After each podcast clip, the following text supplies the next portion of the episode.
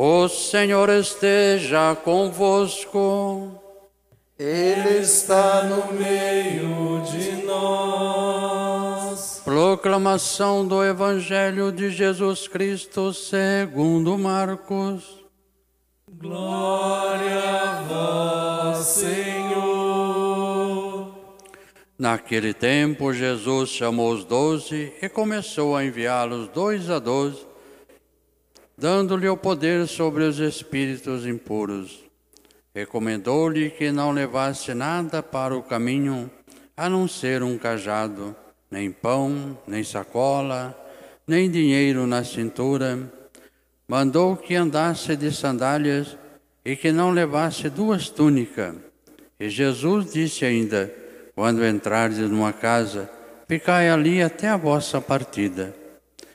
Se em algum lugar não vos receberem, nem quiserem vos escutar quando sairdes, sacudi a poeira dos pés como testemunha contra, contra eles. Então os doze partiram e pregaram que todos se convertessem. Expulsaram muitos demônios e curavam numerosos doentes, ungindo-os com óleo. Palavra da salvação. Glória a vós, Senhor.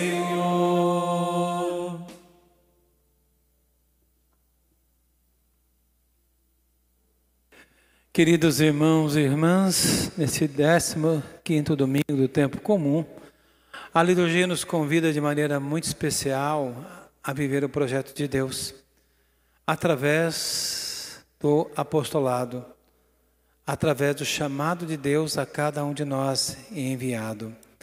A liturgia começa nos falando do profeta Amós.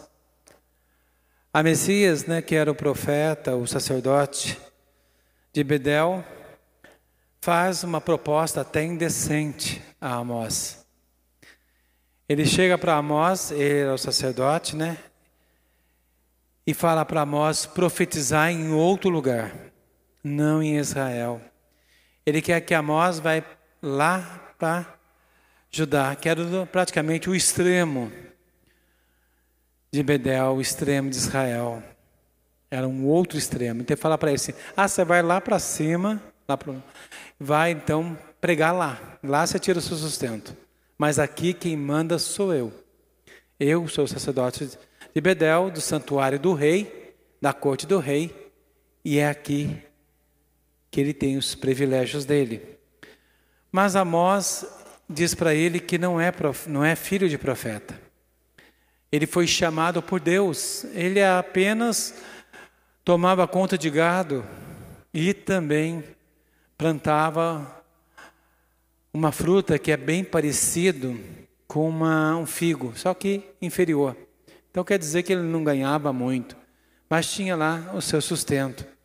E Deus chama ele, mesmo sendo um homem simples, chama ele então para falar em nome de Deus a Israel.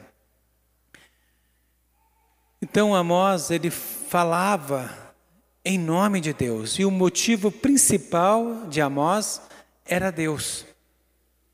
Então ele entra em choque com os poderes da época, porque a Messias falava de Deus, mas para conforme o rei queria. Ele falava conforme os interesses próprios também e do rei, mas não falava com a voz de Deus não falava por Deus, a motivação básica deles não era Deus. Por isso, se Amós, você pegar o livro do profeta Amós, ele é bem forte mesmo nas suas pregações, porque ele está pregando em nome de Deus, não em nome de si próprio, não por interesse pessoal, pelo contrário, ele deixou tudo para pregar a palavra de Deus. E a motivação de Amós é Deus e nenhuma outra. Infelizmente, nós encontramos muita gente que prega de Jesus, fala de Jesus, mas o interesse, a motivação é outra, não é Deus. Por isso, Jesus, então, agora no, no Evangelho, ele diz, o evangelista, que ele escolheu os doze. Jesus escolheu quem ele quis e chamou os doze, talvez nos critérios humanos não seriam os melhores para ser chamado, mas Deus chama quem ele quer. Assim como Deus chamou Amós, Jesus chama os doze. Dos discípulos, ele chama doze, que estão junto a ele, são mais próximos a ele, para enviá-los em missão. Estão junto de Jesus, enviar em missão. Assim como Jesus estava junto do Pai e foi enviado pelo Pai, agora aqueles que estão junto a Jesus, Jesus envia também para a missão. E não é uma missão fácil, é uma missão difícil. Que a gente vê no finalzinho que eles tinham que expulsar demônios e curar os enfermos. Então não era uma missão fácil, difícil, de sacrifício, de entrega, de doação.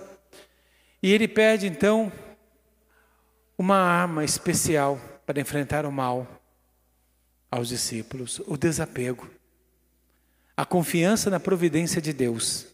E é isso que Jesus fala para eles: vocês vão, mas não leve nada. Só o cajado, que significava o cajado sempre era uma coisa que você poderia se defender de algum animal selvagem ou se apoiar, e as sandálias, porque o chão era duro e cheio de pedra. E se você machucar o pé, você não vai para lugar nenhum. Então Jesus manda eles proteger os pés, porque o caminho de Deus às vezes é duro, é difícil. E Jesus falava para ele que o caminho ia ser duro. E dizia para ele: quando você for para uma casa, for recebida numa casa, fica lá. Em outros evangelhos fala assim: não fica pulando de casa em casa. E Jesus pede para ficar lá, por quê? Porque quando ele, se eles ficassem pulando de casa em casa, não criavam uma raiz, não faziam uma comunidade. Então eles tinham que ficar ali naquela casa, e em volta daquela casa se faria então uma comunidade. Ele criaria uma intimidade àquelas pessoas. Então, por isso Jesus pede para ele ficar naquela casa. Não sair de casa em casa, ficar numa casa só. E não levar pão, não levar dinheiro, não levar nada, confiar plenamente na providência de Deus. Então Jesus pede aos discípulos uma missão. Mas apóstolo significa enviado, é aquele que é enviado.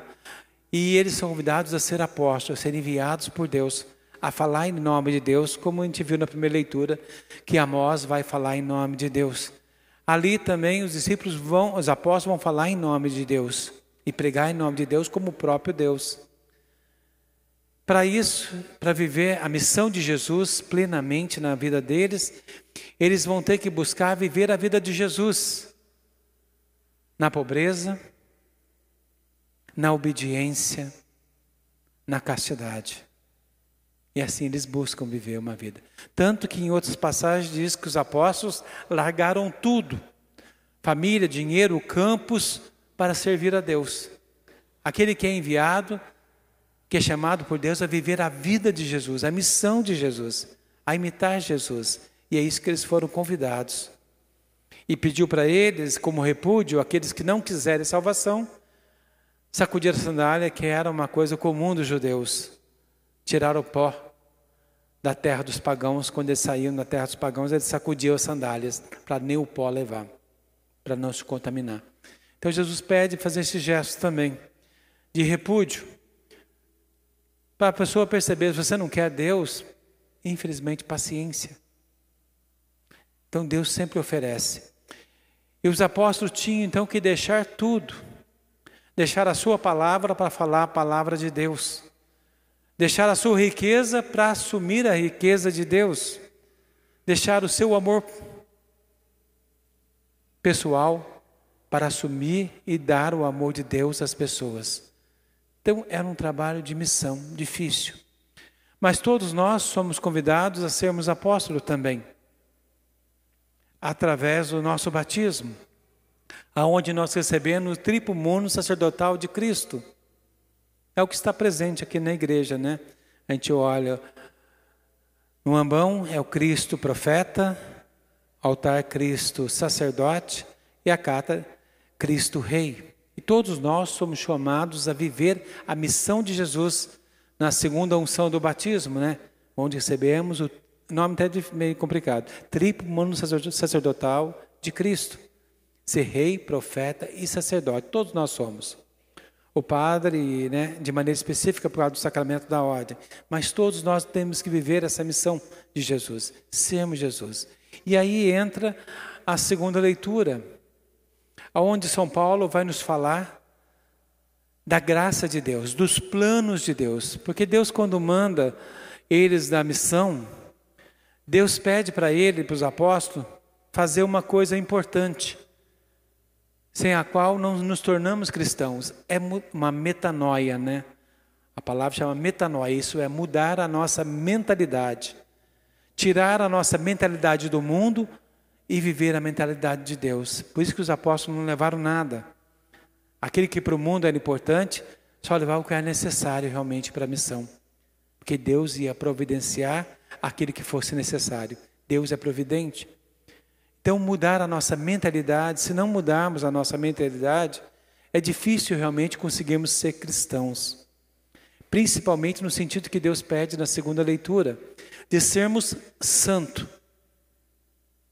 Ali, São Paulo vai falar dessa vocação de santidade que nós somos filhos de Deus. Mas para sermos filhos de Deus, temos que ser igual a Jesus. Temos que ser santo. Então vamos buscar viver essa santidade. Talvez a maior tristeza da vida seja não ser santo. Então, se você quer ser feliz, seja santo. Se você quer ser mais feliz, seja mais santo. Se você quer ser muito mais feliz, seja muito mais santo. O projeto de Deus para nós é a santidade, para de fato sermos filhos de Deus. E sermos santos, buscar viver a santidade, não é para alguns, é para todos. Todos nós somos chamados a ser santos. Mas nós podemos falar assim, mas isso é difícil, né? Mas Jesus nos convida a ser santo no cotidiano, no nosso dia a dia. Santa Teresinha do Menino Jesus sempre falava, né, ela queria ser santa, mas ela não era capaz de fazer grandes penitências, né, ou fazer grandes peregrinações ou coisa parecida. Foi no dia a dia, nas coisas simples de Santa Teresinha, que ela alcançou a santidade. Tanto que Santa Teresinha, quando ela fazia alguma coisa para Jesus, que ela tinha que superar algum aborrecimento, ela colocava para Jesus como se fosse uma rosa. Então, cada coisa que ela fazia, um passo para a santidade, era uma rosa que ela oferecia. Por isso que Santa Teresinha traz aquele ramalhete de rosas, né? Porque isso era o fruto do seu dia a dia. Cada coisa que ela fazia, um passo para a santidade, era uma rosa que ela dava para Jesus. E assim nós somos convidados também a ser santos. No nosso dia a dia, com nossas alegrias, com nossas tristezas, com nossas desilusões, com nossas, é, com nosso amor, com nossa companhia, com às vezes nós com nossos pecados, nossos erros.